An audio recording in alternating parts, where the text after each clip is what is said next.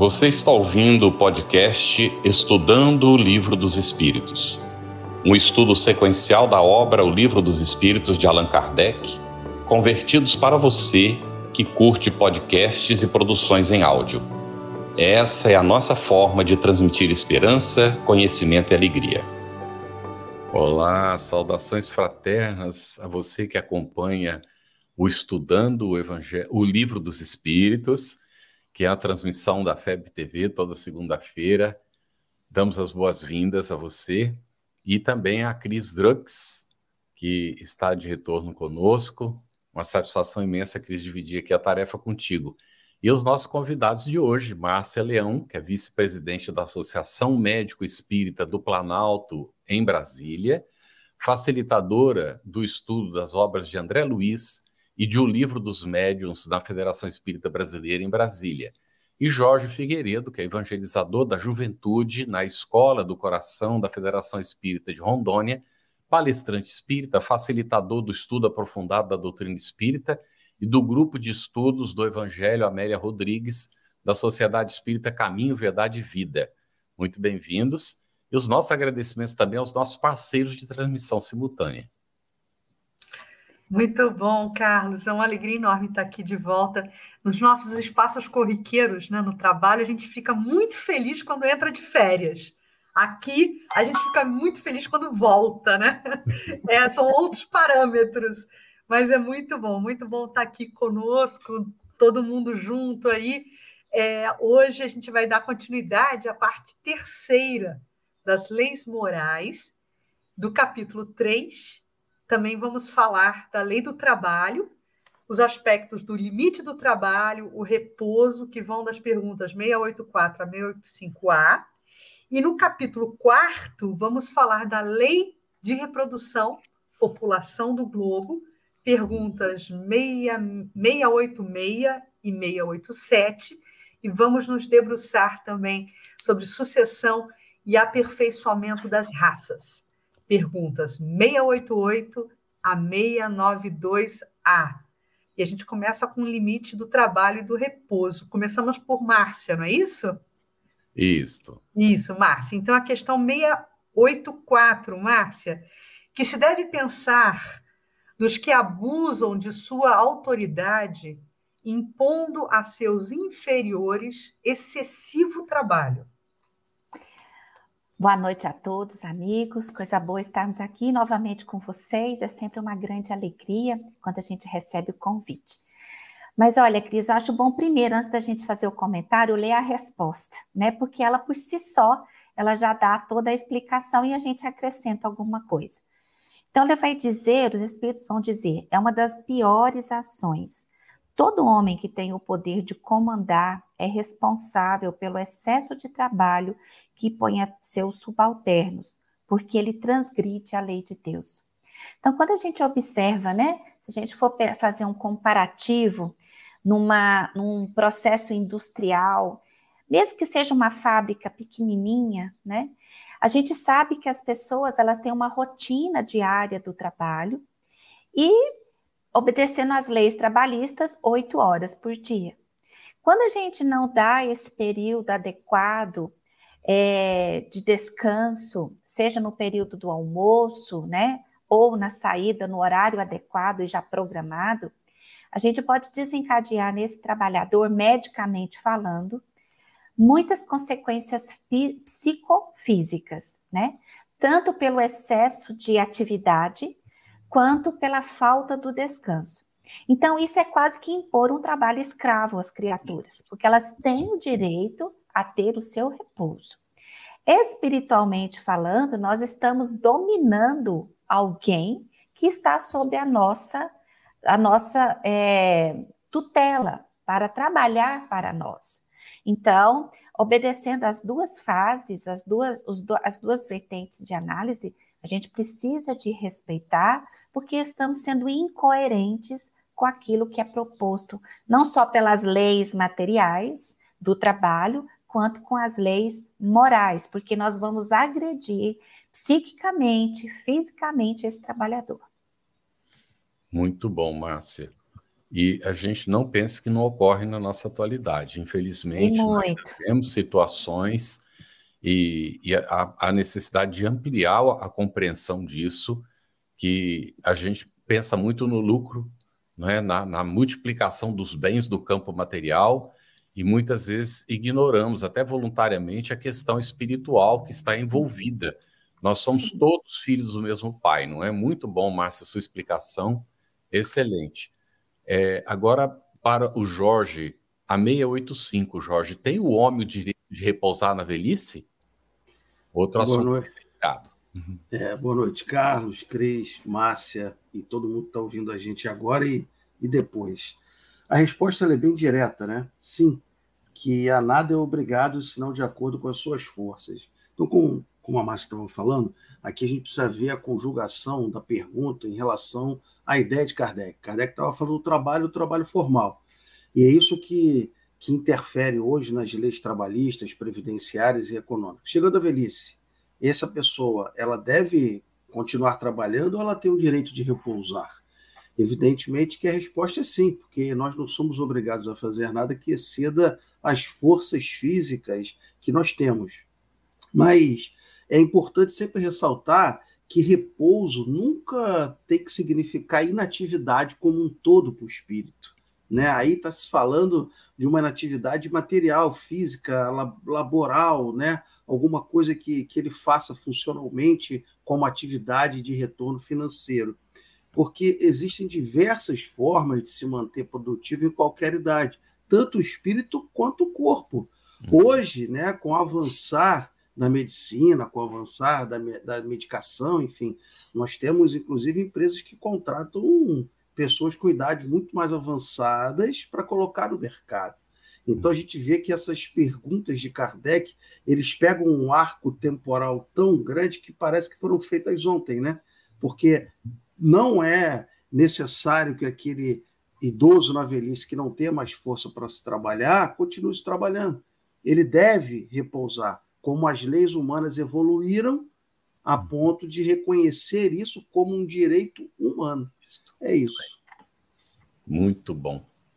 Muito bom. A gente tem uma, uma, um comentário aqui da Jeane Lima, Márcia, sobre a questão 685A, que é a que a gente vai comentar agora. Eu vou formular primeiro a questão, uhum. porque no desdobramento da 685, na 685A, é, a questão é: mas que há de fazer o velho que precisa trabalhar para viver e não pode?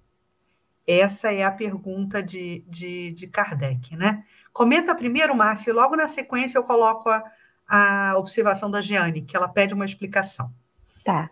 Ele, ele, os espíritos então vão dizer o seguinte: o forte deve trabalhar pelo fraco. Na falta da família, a sociedade deve tomar-lhe o lugar. É a lei da caridade. A gente vê hoje em dia, né, gente, realmente em alguns países, em que a aposentadoria está extrapolando aí os 60 anos de idade, né?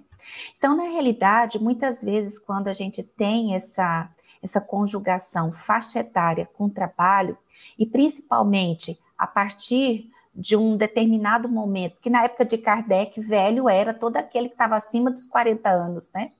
Hoje, velho é todo aquele que tem 15 anos a mais que você, né? Então, quando a gente pensa nisso, a gente vê que, na realidade, é, ao observarmos, por exemplo, num lar, né? Que hoje nós temos dentro de um lar três faixas etárias, muitas vezes, comumente, né? O avô, o pai, a mãe e o filho.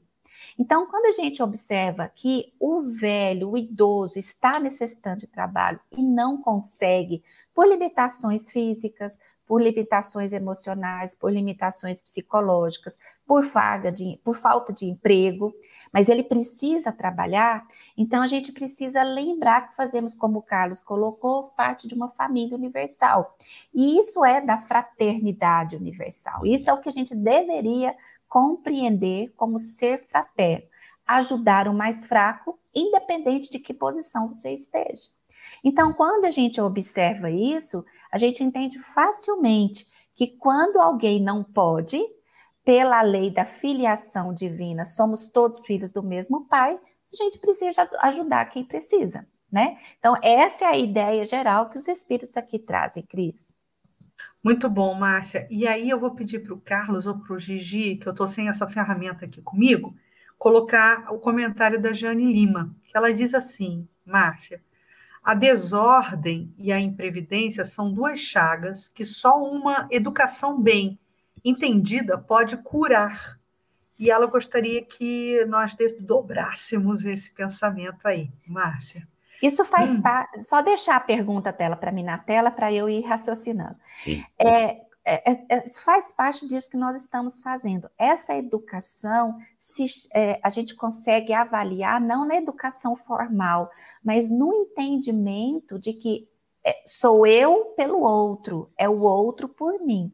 Então, quando nós temos essa junção através de um quesito moral, ou seja, eu não preciso entender que os outros precisam falar o que eu tenho que fazer. Eu, por mim mesmo, preciso ir e fazer independente se o outro não está fazendo. Então, quando a, acontece essa educação moral, ou seja, um pelo outro, né? Não existe desordem e não existe imprevidência. Mas num mundo de espíritos imperfeitos, ainda estamos longe disso, porque ainda estamos muito centrados em nós.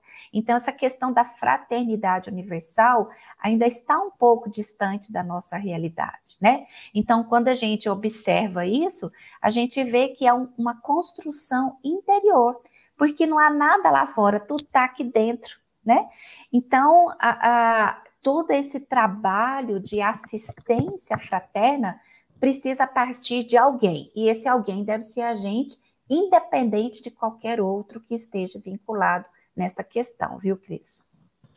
Eu, eu, se me permitem, né? É, é, só não é nem complementando que a resposta da Márcia é, mas toda vez que eu estudo essa questão, a, 5, a 685A, uma das coisas que me vem à mente é o mandamento honrar pai e mãe.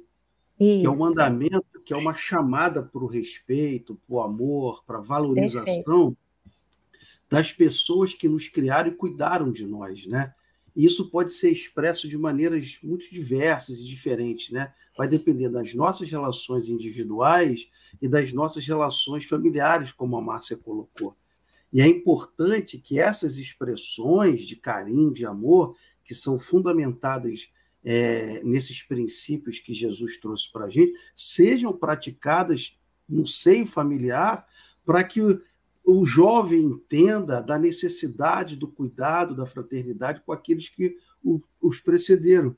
Então, é, é, é, algo, é algo que a gente precisa entender, né? como Paulo disse, que antes de tudo, a gente precisa entender que nós somos servos um do outro. E é isso uhum. que é, que é essa troca, né? que é esse cuidado mútuo. Muito Perfeito, bem. Perfeito, Jorge. Excelente. Essa, essa questão, gente, a gente precisa trabalhar bastante né, sobre ela. É, Kardec, e como já foi colocado, ele antecipou, né? os espíritos anteciparam os tempos e o próprio codificador ele seguiu o ritmo, né?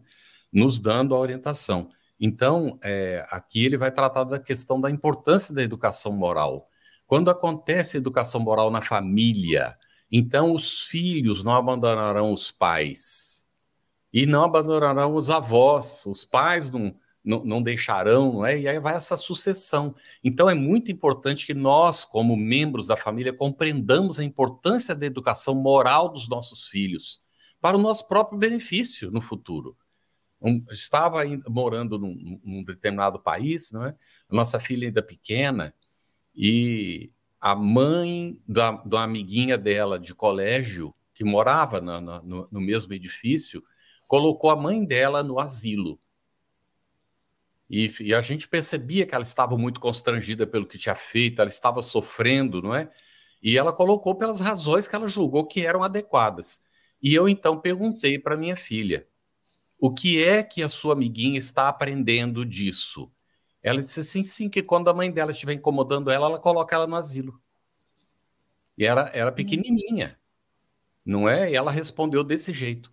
Então, o que é que acontece? Nós precisamos estar muito atentos aos exemplos que nós damos, de como nós tratamos. E tem várias coisas que nos colocam a importância desse respeito aos mais velhos. Ainda mais hoje, gente. É, é uma coisa incrível. Na época de Kardec, a idade média, não era mais ou menos 50 anos de desencarnação, caminhando aí para os 60 talvez, né? mas mais ou menos pelos 50. Hoje nós estamos em 80, a uhum. média. Então, nós vamos vivendo mais tempo e as pessoas têm uma melhor condição de trabalho. Inclusive, existem análises de trabalho, a gente tem que comentar isso, que a, a, a idade mais produtiva da criatura é aos 60, entre os 60 e os 70. E o segundo período mais produtivo da criatura é depois dos 70. Por quê? Porque acumulou experiência, porque enquanto a gente, né, nas idades interiores, estamos descobrindo o caminho, já conhece como voltar. É.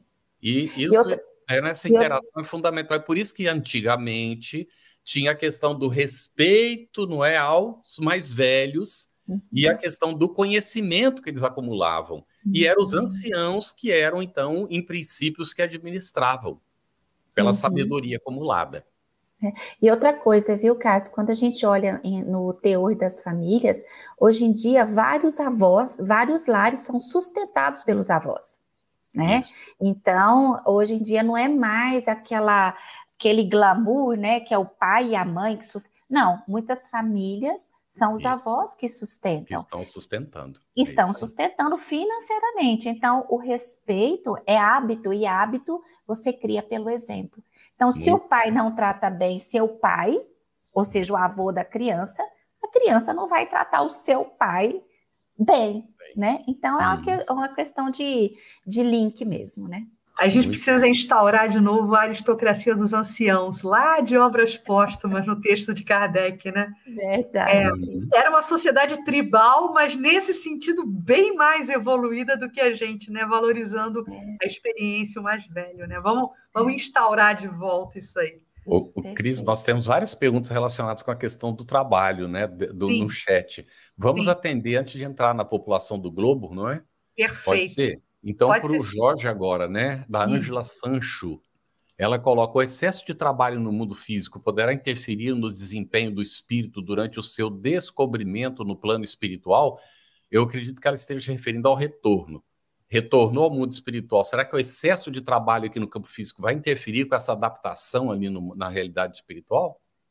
É, Ângela, é, eu acredito que possa interferir se isso trouxer para ele alguma coisa anímica, ficar, dependendo da atividade que ele exerça é, é, de maneira demasiada aqui encarnado, quando desencarnar, com certeza isso pode é, não interferir no desempenho, mas trazer para ele, para o perispírito dele ainda, alguns sentimentos, algumas questões relacionadas ao excesso da execução daquela tarefa, que pode estar tá repercutindo nele ainda.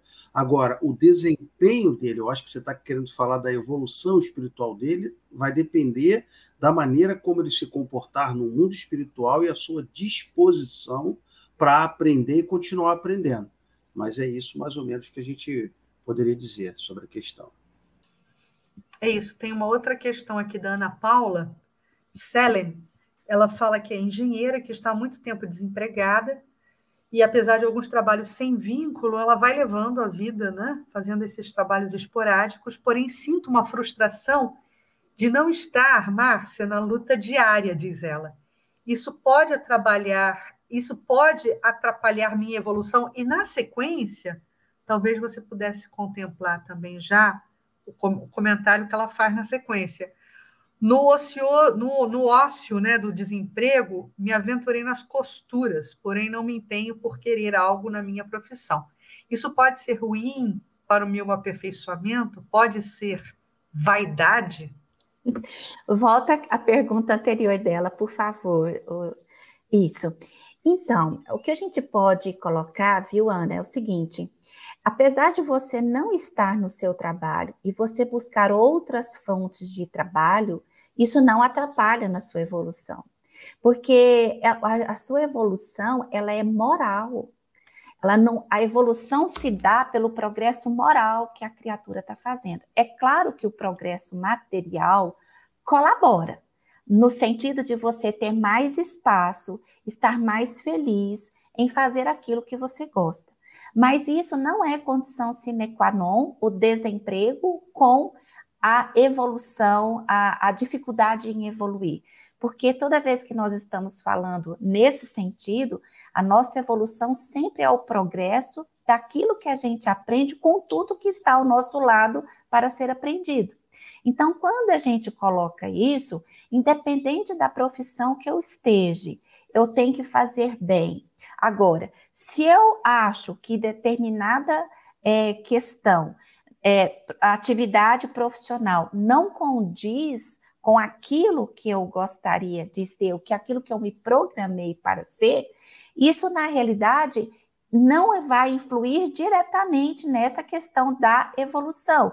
Isso vai, e também não necessariamente é uma vaidade. É às vezes é simplesmente você não está adaptando para aquilo que você quis colocar como fonte de, de recebimento para você viver no seu dia a dia como algo que não fosse adequado para você. Então, de qualquer forma, qualquer profissão, qualquer trabalho é digno independente da sua posição profissional inicial. A gente conhece inúmeras pessoas que não, se, não conseguiram uma posição de destaque na sua profissão original, mas que estão felizes em outras posições que lhe deram possibilidade da sobrevivência material. Então, eu penso que tudo é uma questão de como a gente encara o problema, viu, Cris? É isso. Isso mesmo. Carlos, tem mais uma, né? Sobre tem trabalho. mais uma da Angélica, né? Aqui que a gente coloca, Isso. então, é, que seria, ela coloca, o desemprego também pode ser uma prova. Como superar essa dificuldade se o trabalho é uma lei da natureza? É, é, é, é, é para ti aí, é, Jorge. por gentileza, Jorge. é, Angélica, olha só, isso, isso tem a ver com a sociedade e o seu desenvolvimento, né? É como a gente está falando, o desemprego ele existe porque muito provavelmente, em algumas circunstâncias, o mercado de trabalho ele vai enxugando, vai se modificando, e o homem, através do seu desenvolvimento social, antropológico, vai buscando outras alternativas de profissões e inclusão. É, pode ser uma prova, talvez o desemprego não seja uma prova, talvez o desemprego traga a esse espírito dificuldades da ordem econômica, da ordem financeira, que exijam desse espírito uma maneira é, é, melhor de trabalhar essas dificuldades. Então, desemprego, como consequência direta de uma prova, eu não vejo isso. Mas o que o desemprego traz de necessidades materiais pode sim ser uma prova para esse espírito. E como superar essa dificuldade se o trabalho é uma lei da natureza, é aquilo que eu digo vai depender da evolução, as questões que nós estamos falando, da fraternidade, da caridade, de toda a sociedade compreender que tem que dividir com aquele que não tem aquilo que tem excesso, ou aquilo que está sobrando, ou aquilo que é importante para o outro. E aí é uma, perdão, uma comunhão maior de valores espirituais e morais que tem que estar juntos para auxiliar esses que estão passando por necessidades materiais no momento. Perfeito, obrigada, Jorge. Então agora a gente segue, né? A gente vai seguir aqui é, pulando. Tem um comentário tem, do, do Carlos, Carlos, Campos aqui rapidinho que está relacionado com o assunto e é, essa questão, não é, de, de ser prova ou ser uma expiação, isso é muito relativo, né? E depende muito do que foi programado para que a pessoa programou no, no, no seu passado, não é que conforme estava comentando o Jorge. E é, a questão aí é como eu me situo diante disso. Se eu estou passando por essa situação, tem alternativas, eu devo buscar as alternativas, não me acomodar jamais na, na, na circunstância, não é? E procurar alternativas. E nunca considerar, e a gente tem uma mania de achar que a gente é incapaz de fazer, que a gente não está com condição, a gente não pode. A gente tem capacidades impressionantes. A gente tem visto né, pessoas que superam essas, essas crises e, e realmente é, dão a volta por cima, como a gente costuma dizer na linguagem popular, não é? E outras se acomodam simplesmente, não, não, não se movimentam. Então, isso depende muito da postura de cada um diante das circunstâncias. Sinceramente, se a gente está passando para a questão, não importa se seja uma prova ou uma expiação. É para nós um desafio necessário para o nosso crescimento espiritual, senão Deus não permitiria, não é isso, gente? Deus não permitiria. É. E aí o Carlos Campos comentou aqui, olha, é difícil após 50 anos de trabalho e estudo ininterrupto parar de trabalhar. Todo dia tem que ter algo para fazer, assim como também estudar.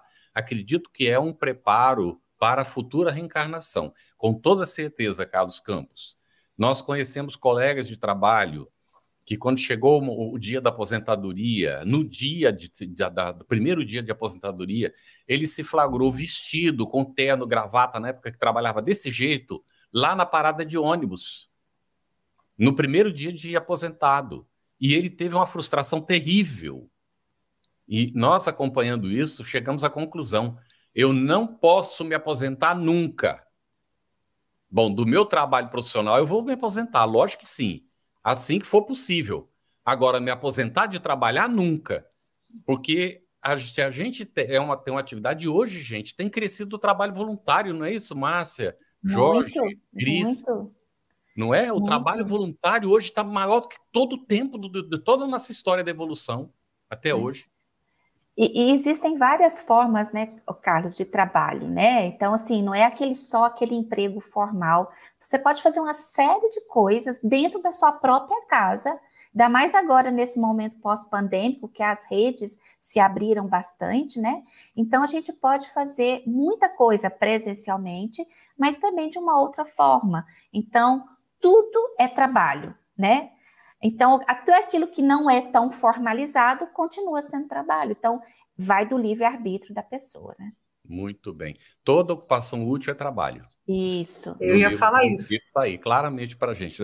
E, e, Cris, olha, o Maurício comentou uma coisa que ele tem muita razão. Maurício Raposo de Souza, peço desculpas, Maurício, se pareceu radical que foi colocado. A ideia não foi essa, tá? Perdão, não concordo com a colocação feita sobre o filho que despreza o pai da mesma forma que o pai agiu com o avô. Cada espírito tem o seu livre-arbítrio e seus pensamentos e ações são próprios. Nós estamos falando do processo de educação, Maurício. A gente, e é uma tendência, eu já ouvi isso quando era ainda é, mais jovem, de um evangelizador, que ele disse: ainda quando os filhos não desejam, de forma natural e espontânea, tem a tendência de seguir as pegadas dos pais. Quando os pais não deixam pegadas bem marcadas, os filhos se desorientam. E quando, então, é, os pais dão maus exemplos, é mais difícil. Não significa que o filho vai fazer o que o pai ou a mãe fez. Ou até que os irmãos fizeram. Lógico que não. Cada um tem o seu livre-arbítrio. Mas nós estamos tratando do processo de educação, da nossa responsabilidade, da minha responsabilidade, dos exemplos que eu deixo para os meus filhos. Eu não posso ter a pretensão de ser perfeito, ninguém é mas a gente tem que fazer o melhor que a gente puder. Não é isso? É nesse sentido, viu, Maurício? Obrigado aí pela você ter colocado e por gentileza, nós estamos no estudo. É preciso fazer isso que o Maurício fez. É a gente fica muito agradecido, viu, Maurício? É. Só sublinhando a importância da educação, né, Carlos? Claro, isso a tendência aí. vai ser aperfeiçoamento, né? Muito Se bom. tem bons exemplos. É, vamos pular então para a população do globo. Né? Eu acho que agora quem responde é o Jorge, né? Primeira questão. É o Jorge, isso. É. 686, pessoal. É lei da natureza a, reprodu a reprodução dos seres vivos, Jorge? A resposta é evidentemente, sem a reprodução, o mundo corporal pereceria, né? Isso sempre me lembra, não tem como, Gênesis capítulo 9, né? Quanto a vós sede fecundos, multiplicar e povoai toda a terra. E esse dominar a terra, que vem dessa, dessa relação, é o que a gente vai ver nas próximas questões sendo tratadas. É onde o homem, pelo seu desenvolvimento intelectual e moral, ele avança é, de formas a obter mais condições de uma vida melhor no planeta. Então, lá no livro Missionário da Luz, quando tem. É, só para a gente não entrar numa literatura e, e não, não, gastar muito tempo, a gente tem um benfeitor Alexandre que está conversando é, é, com André Luiz sobre o sexo, né? sobre a importância do, do, do, sexo, né? e que o sexo cumpre essa lei divina. Fala da glândula é, é, pineal e assim vai.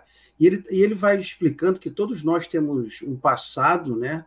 É, que nós temos passado grande tempo canalizando as nossas possibilidades espirituais para campos mais baixos do prazer materialista.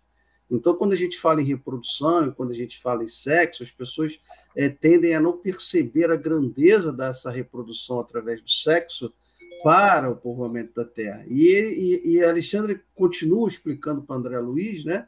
E aí André Luiz só pensa em fazer uma pergunta no, no, sentido de que então não seria melhor o homem não falhar no sexo? E aí Alexandre fala: olha, é, ninguém deve agir contra a lei.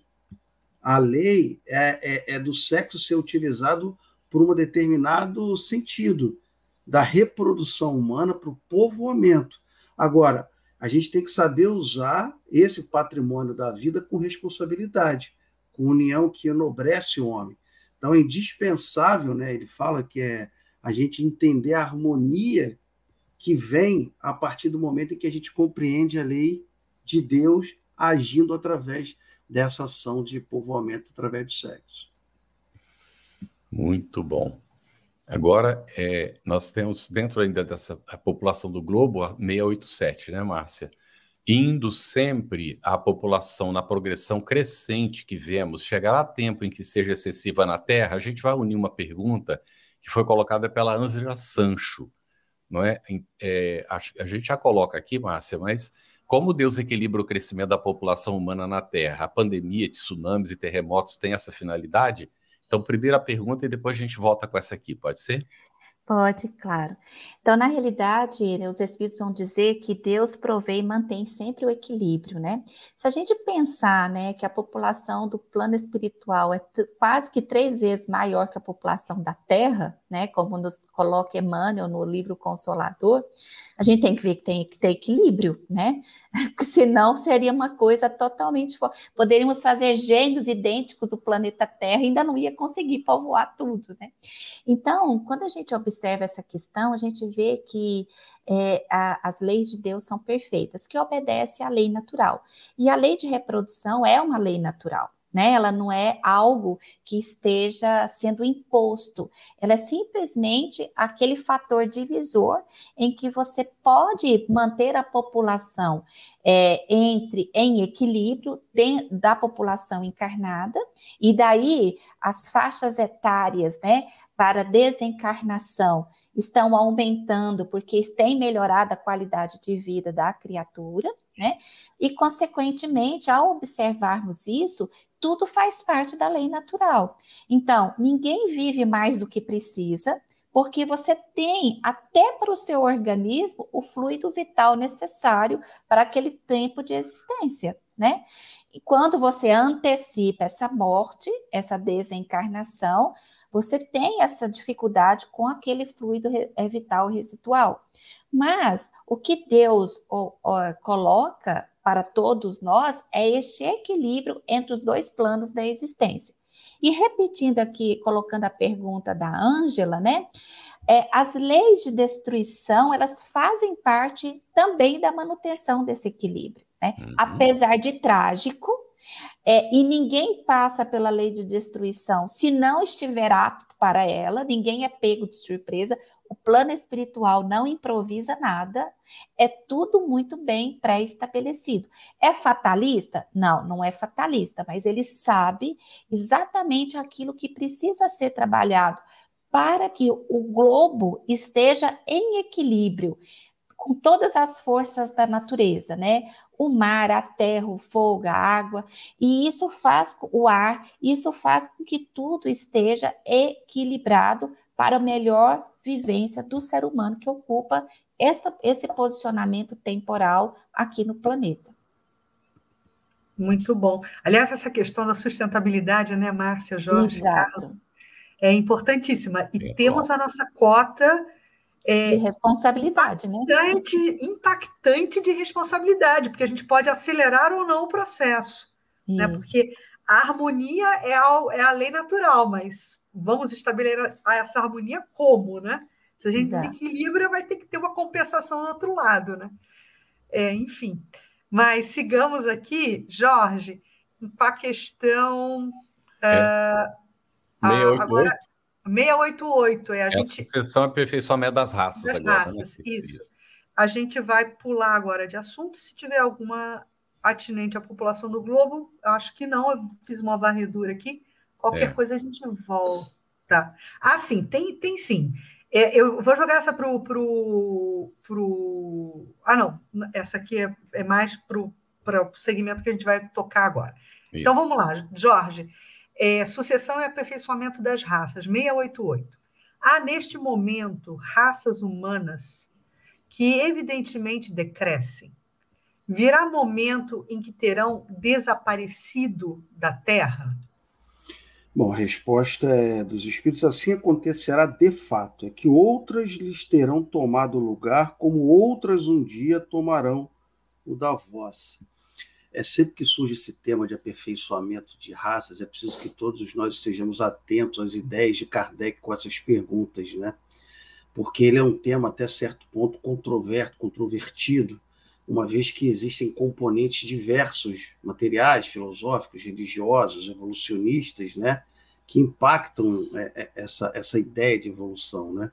Kardec começa lá atrás, no capítulo 3 da, da, da parte primeira, é, que a gente já viu, a falar sobre o processo de formação dos mundos e dos seres vivos no geral, que nada mais é do que um estudo dos elementos das causas primárias, a base científica de como o Espiritismo entende aquele tema.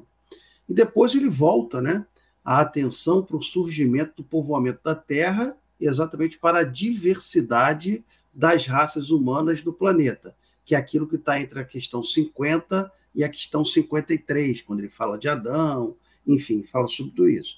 Isso tudo aliado às condições climáticas, culturais, de vida, costumes, é que fazem surgir diferenças físicas e morais que distinguem as raças humanas uma das outras e as suas interações pelos seus movimentos populacionais ao redor da história da humanidade.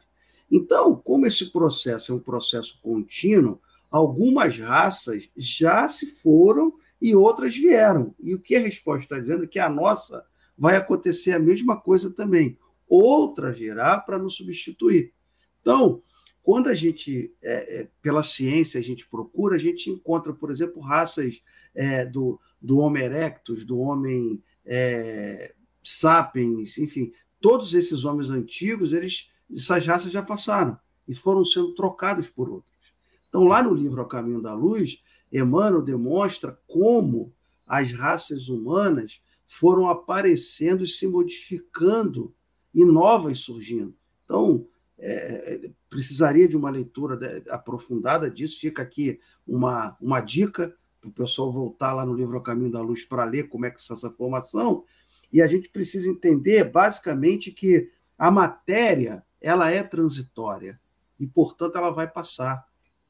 Mas ela vai adquirir novas habilidades, novos conhecimentos. Então, o que nós não podemos esquecer é que todos nós somos irmãos e filhos da mesma do mesmo pai, somos uma família, independente do tipo de raça que nós temos.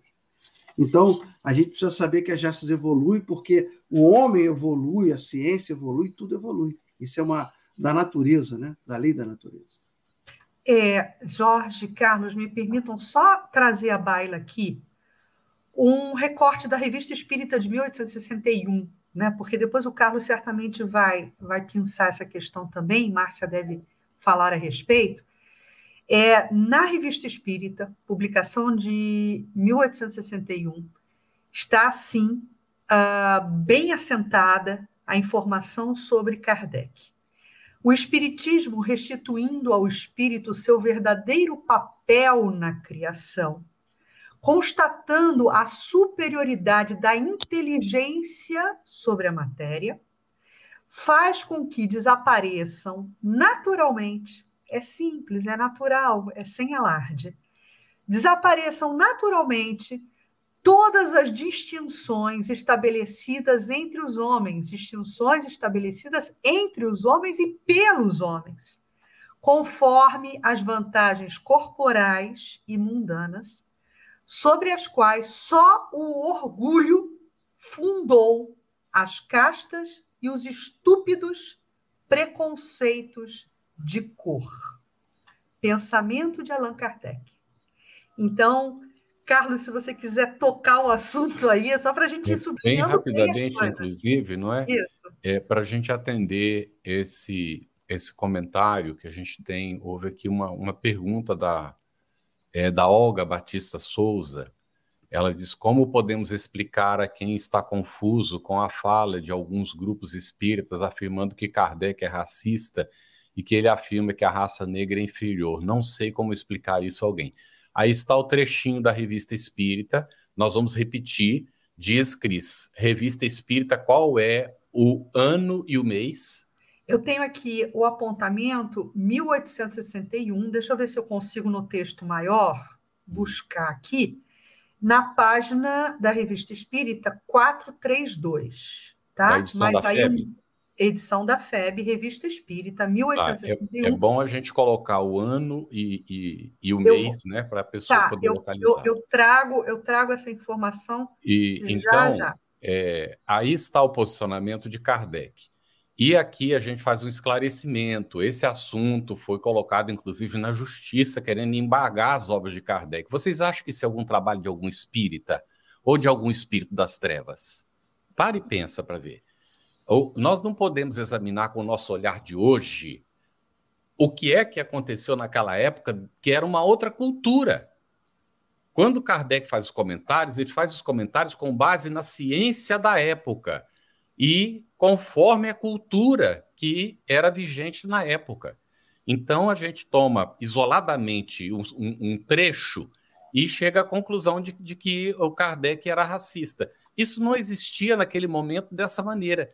E ele vai colocar o texto aí, a revista espírita foi examinada, inclusive, pelo juiz, Sim. e ficou acordado. A FEB coloca em toda a obra que ela, que ela é, publica não é de Kardec, depois dessa definição do, do, do juiz, uma nota explicativa, deixando bem claro que não existe pensamento racista da doutrina espírita, que é tudo ao contrário, mas muito ao contrário mesmo. Não há discriminação dentro do posicionamento espírita. Ah, muitas vezes, quando a gente isola um ensinamento, a gente costuma cometer injustiças. É por isso que a gente tem que olhar. Se você pega o Evangelho segundo o Espiritismo, como foram padres, foram bispos que escreveram, parece uma linguagem católica em algumas mensagens. E aí a gente fica, puxa, mas isso aqui é um pensamento, é castigo de Deus, o Espiritismo não ensina isso. Mas onde você aprendeu que o Espiritismo não ensina isso? Você aprendeu porque você leu a obra toda. E você conseguiu ver que na obra prevalece que Deus não castiga e que aquela posição é daquele espírito que transmitiu a mensagem que Kardec respeitou. Porque ele não podia fazer essas modificações sem adulterar a mensagem do espírito. Então foi por respeito, inclusive, que ele deixou daquela maneira ali. Então, quando fala o castigo de Deus é, e, e essas questões de posicionamentos que o Espiritismo não adota, nós aprendemos que o Espiritismo não adota na pró no próprio estudo da obra da codificação. Por isso é que você tem que estudar tudo. Revista Espírita, gente, são 12 volumes. A gente tem que estudar isso aqui. Nós somos espíritas, nós temos que. Aqui onde a gente vai encontrar o laboratório do espiritismo que Kardec utilizou na época. Então fica o nosso convite, viu?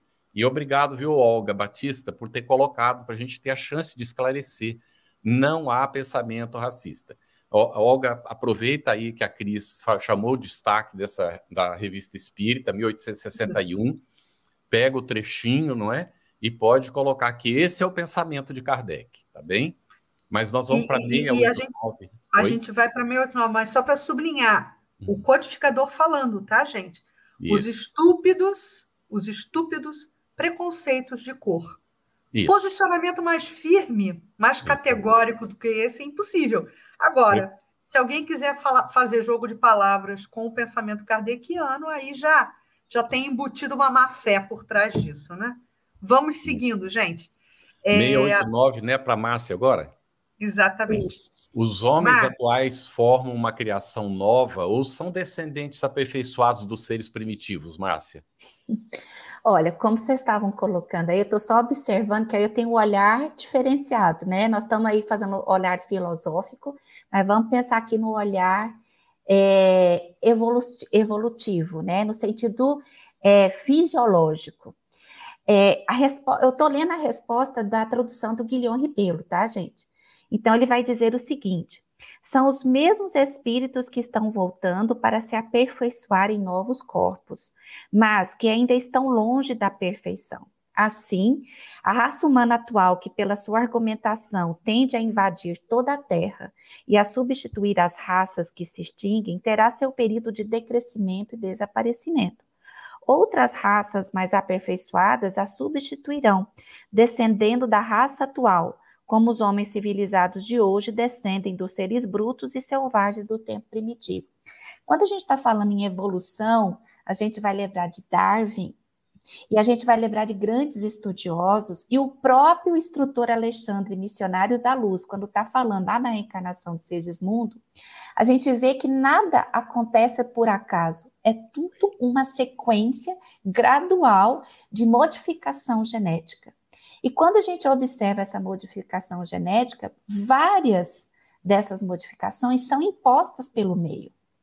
Então, o meio ambiente é um fator epigenético, ou seja, atua sobre a genética e acima da genética como um fator de desenvolvimento corpóreo, fisiológico, anatômico. E o fator maior epigenético que nós temos no nosso corpo é o nosso perispírito, porque ele se adequa a graduar a evolução corpórea e, ao mesmo tempo, permitir a evolução moral espiritual. Porque quem pensa é o espírito. Então, a evolução moral vem por aí. Então, quando a gente vê essa linha do tempo do ser pré-histórico até chegar no, no, dia 14 de agosto de 2023, várias coisas atuaram para que esse homem viesse a se modificar. Então, o que Kardec não tinha era o conhecimento de hoje, em que a genética, a epigenética trabalha essa questão do desenvolvimento. Porque se a gente não cita isso, fica parecendo varinha de condão. Apareceu o homem Neandertal, depois o homem sapiens, depois o homem sapiens sapiens. Não é assim. As coisas vão gradualmente obedecendo a uma sequência lógica da natureza. E, e para que essa modificação aconteça, ou seja, são os mesmos espíritos que vêm ocupando gradativamente corpos, avançando no quesito genético, desenvolvendo, desenvolvendo corporeamente, fisiologicamente e anatomicamente, para que esse homem evoluído gradativamente na sua moralidade possa ocupar corpos que facilitem a sua é, entrada no mundo e o seu trabalho no mundo.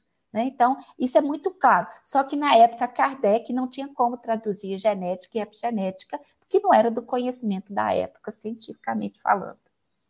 O, o Cris, muito, excelente, Márcia. Eu acredito que a Márcia ela alcançou 690, mas coloca para o Jorge e aproveita e coloca aqui a da Kátia Rabelo, está tratando do assunto também, para o Jorge dar, comentar um pouquinho para nós. Tá bom. Então, a 690, do ponto de vista físico, são de criação especial os corpos da raça atual ou procedem dos corpos primitivos mediante reprodução.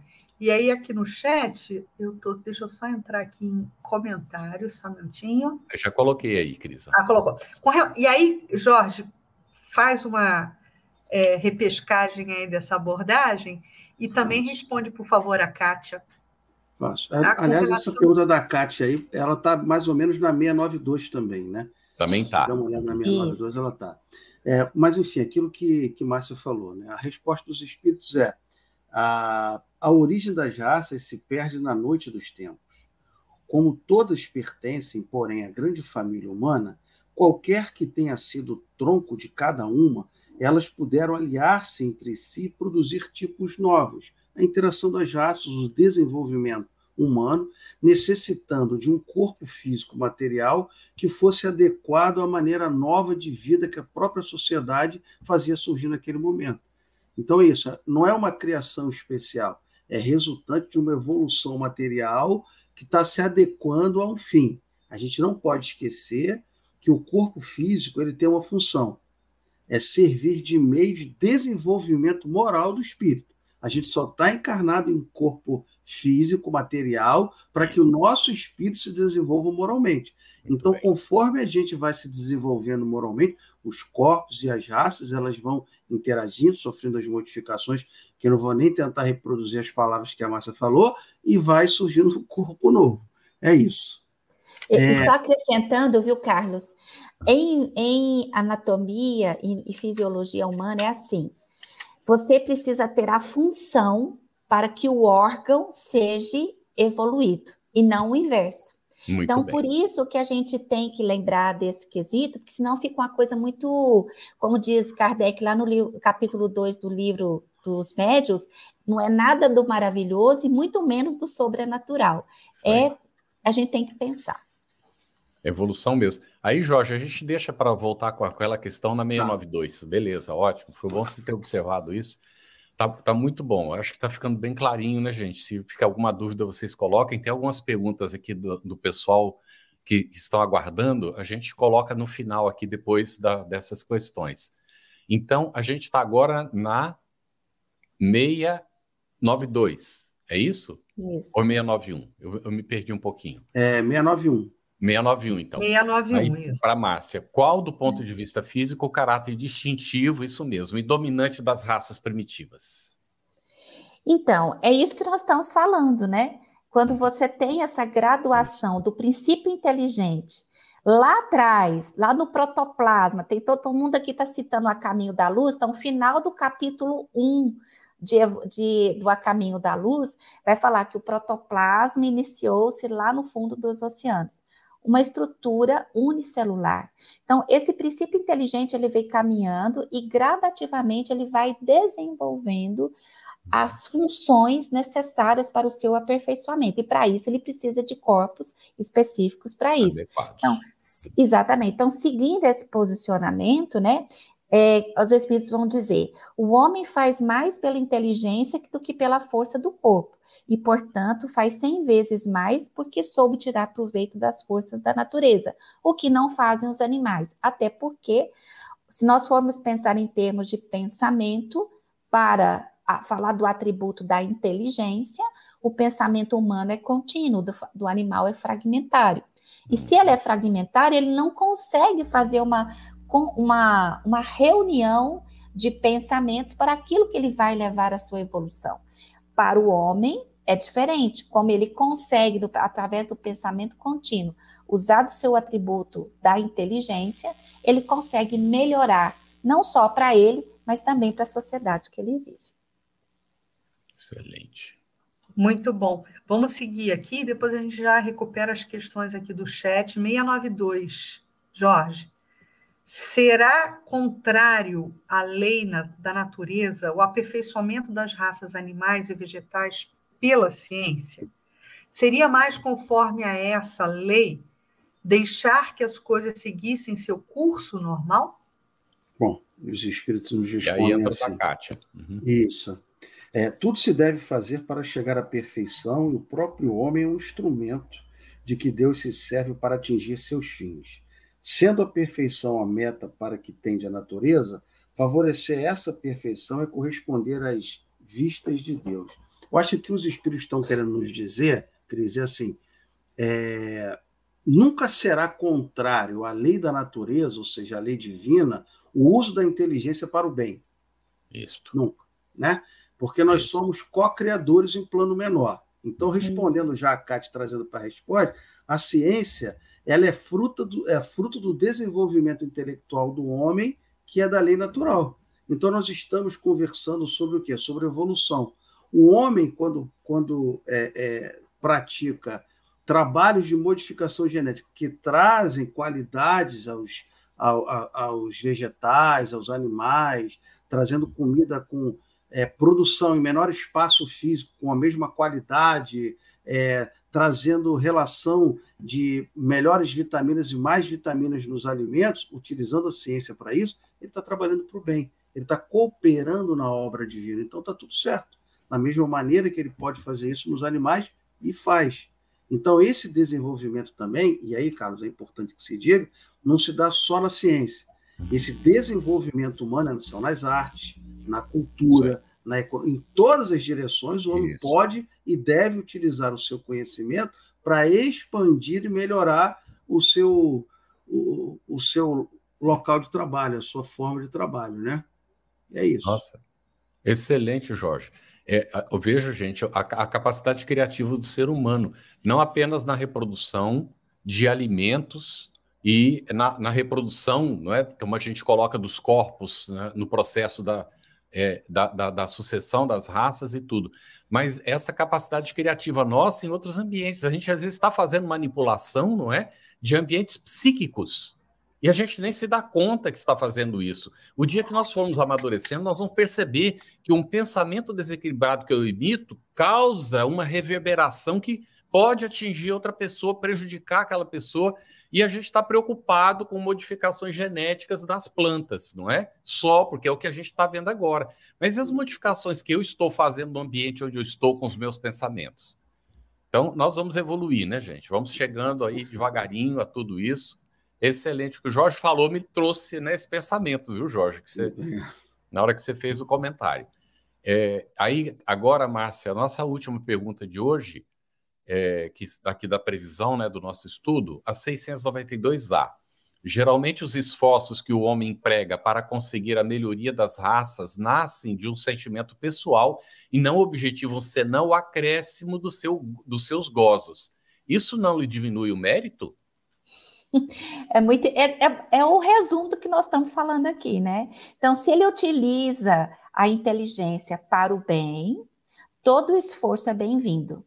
Se ele utiliza a sua inteligência para algo que não leve à melhoria da sociedade, ele pode ser nulo, né? Então, cada criatura vai atuar dentro do seu limite de ação, utilizando o seu progresso intelectual, que automaticamente o bem-estar social causa uma melhoria e uma facilidade para o progresso moral, né? Ou, e o inverso também é verdadeiro. Quando você tem um progresso moral, você unificado o seu pensamento, é a sua psicosfera atuando melhor dentro daqueles com seus pares, que você divide aquele espaço social, você melhora também o, a aquisição cognitiva e intelectiva.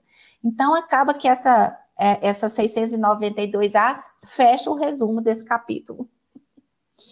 Isso aí. Temos uma questão aqui da Jane Lima no chat. Carlos, eu vou pedir para você botar sobre a 689, né? E ela comenta sobre as crianças, né, que já compõem sinfonias, tocam piano, violinos, entram nas universidades. Já são essas raças mais aperfeiçoadas, eu diria, já são esses indivíduos, né? Para a gente não, a gente não é, ampliar muito essa questão da raça, né, porque não tem a ver com raça e evolução, mas são esses indivíduos mais aperfeiçoados, Jorge? Então, Cris, isso que você falou, na verdade não tem a ver com raça, né? Como nós somos espíritos, somos o, o acúmulo de, de, de várias existências passadas, tudo isso a gente vai trazendo cada vez mais a flor da pele, vamos colocar assim, e as nossas habilidades elas vão cada vez mais sendo colocadas à disposição da humanidade quando a gente compreende aquilo que o Carlos falou, do que, que a gente está fazendo com isso que nos envolve, com esse nosso desenvolvimento psíquico, com essa nossa capacidade de enxergar o todo. Então, quando chega uma criança dessa já demonstrando habilidades, capacidades, tem até um programa dominical agora que está exaltando essas crianças que têm habilidades, né? Essas crianças não são de outra raça, elas são da raça como a nossa. Elas apenas são espíritos que estão retornando e aflorando os seus conhecimentos mais cedo, porque também a sociedade está permitindo isso. Porque sempre existiram, né? Crianças que eram superdotadas, a, a palavra era essa, mas que não tinham a capacidade de fala, de se mostrar o seu, os seus conhecimentos. Hoje não. Hoje nós temos uma, uma, uma quantidade maior porque nós também conseguimos enxergar mais amplamente a humanidade como um todo. Então, isso facilita que a gente veja essas crianças, esses jovens, aflorando muito mais rápido do que antigamente. Muito bom. Olha, gente, tudo isso é, é interessantíssimo, essas considerações, viu? É, inclusive, a gente vê na, na medicina, diagnóstico de autismo, por exemplo, como evoluiu, não é? De poucos anos para cá para a capacidade de diagnosticar de fato não é, a situação. Ainda estava vendo é, um, um, um, show desses, de Got Talent, uma coisa assim. Uma moça autista chegou lá, fui é, é, recém-identificada como autista, mas estou aqui e cantou maravilhosamente. Então, é, é, a gente vai inclusive aprendendo a respeitar, não discriminar, não é? dentro de tudo isso. É maravilhoso. Tem aqui do, do Gabriel um comentário. A maior prova dessa evolução, e hoje, a, é, talvez seja hoje a nova geração, não ter o dente ciso. Estou certo? É interessante, está falando uma característica física. Não sei se a Márcia sabe isso aí. Eu não saberia dizer. Não tem mais o dente ciso, Márcia? É evolutivo. Uhum. Hoje em dia, quem não tem dente ciso, fisiologicamente, é mais evoluído do que uhum. quem tem.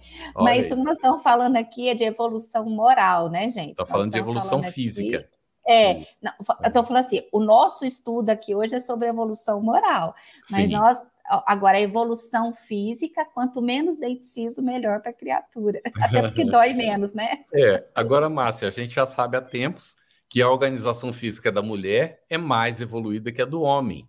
Uhum. Isso chegou à conclusão que quanto menos pelo, mais evoluído. E eu não sei se isso é verdade também, não é? é aí eu tenho que estudar para te responder essa pergunta, no caso.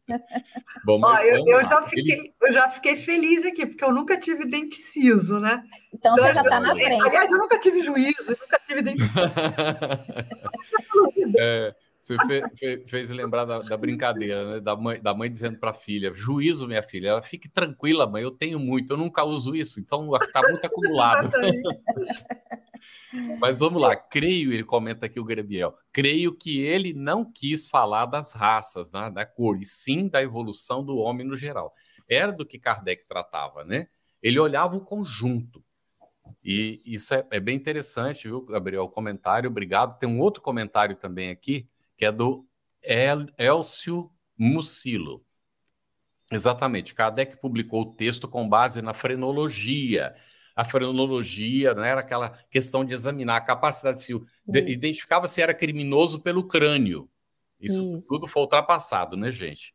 É, era, era de era César Lombroso? Lombroso, era, César e Lombroso. Lombroso. É, César e Lombroso, né, que fazia esses estudos. E, por outro lado, à época de Kardec, haviam os zoológicos de humanos. Eu não sabia disso, não, não é? Mas está aí o comentário do Elcio.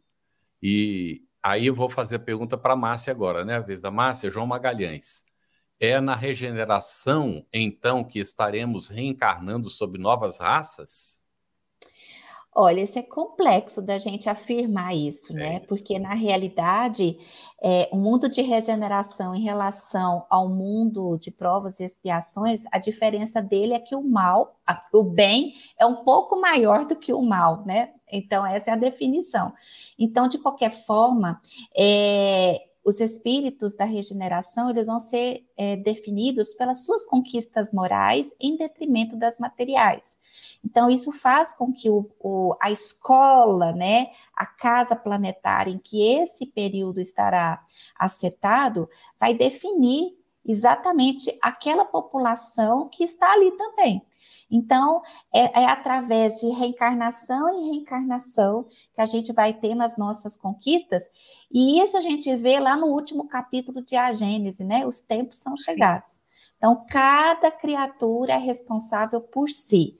Não existe nada do maravilhoso e nem do sobrenatural. É um dia atrás do outro. Muito bom. Tem uma pergunta aqui da, da Renata, 8h56, Carlos eu ainda não li, estou lendo agora na hora. No caso de poder ou ter que usar as técnicas científicas para benefício do homem, será condenado então quando a família de um paciente terminal pede para não usar recursos como a intubação, por exemplo? Jorge, é, quer dizer, não, não, se utilizar dessa é. tecnologia, não se utilizar desses avanços, é, seria é. um erro? Não, isso vai depender do livre-arbítrio de cada um, né? Da maneira como cada um encara as suas situações. Todos nós temos fronteiras é, morais, filosóficas, religiosas, comportamentais que vão nos guiando. E a gente tem a luz do Cristo para mostrar o caminho, mas nesse caminhar a gente vai criando as nossas próprias barreiras. Se a família achar por bem, através das suas decisões íntimas, de não se utilizar da ciência humana, a gente vai, evidentemente, é, ter a clara demonstração que o mais importante é a vida. Nós sempre temos que preservar a vida. Então, se alguém deixa de utilizar um recurso científico em que pode permanecer ou manter a vida, isso está contrário à lei de Deus. Ela vai sofrer as consequências na medida das suas intenções, das suas é, considerações íntimas. Mas quando a ciência é colocada à disposição do homem para o seu desenvolvimento e manutenção da vida, faça, faça graça que todos se utilizem dela. Eu só faria um acréscimo, viu, Jorge? Hoje em dia, a ciência está tendo tanta melhoria né, na capacidade de permanência da vida, que nós temos os cuidados paliativos, que a vida vai se extinguindo à medida que o fluido vital foi se extinguindo. E isso também é ciência. Né? Então, se não quer é, fazer, porque existe a questão da distanásia, ortotanásia e eutanásia, que são coisas que não é para agora para a gente discutir isso. Mas quando você provoca indefinidamente um sofrimento a um paciente, fazendo com que ele sobreviva a custas de sofrimento, isso é um comportamento distanásico. Se a pessoa não quer seguir por aí, ou a família acha que não é por aí, ele é, é encaminhado para os cuidados paliativos, que você vai ver, às vezes, o que se pensava que ia desencarnar em uma semana, vai um mês, dois meses, três meses. Então, tudo respeitando o livre-arbítrio daquele corpo adoecido que vai extinguindo o fluido vital naturalmente. Isso é um trabalho científico dentro dos cuidados paliativos e toda uma assistência espiritual, independente da religião, ou conjugada com a religião do, daquele paciente, para que ele tenha a sua desencarnação da melhor maneira possível.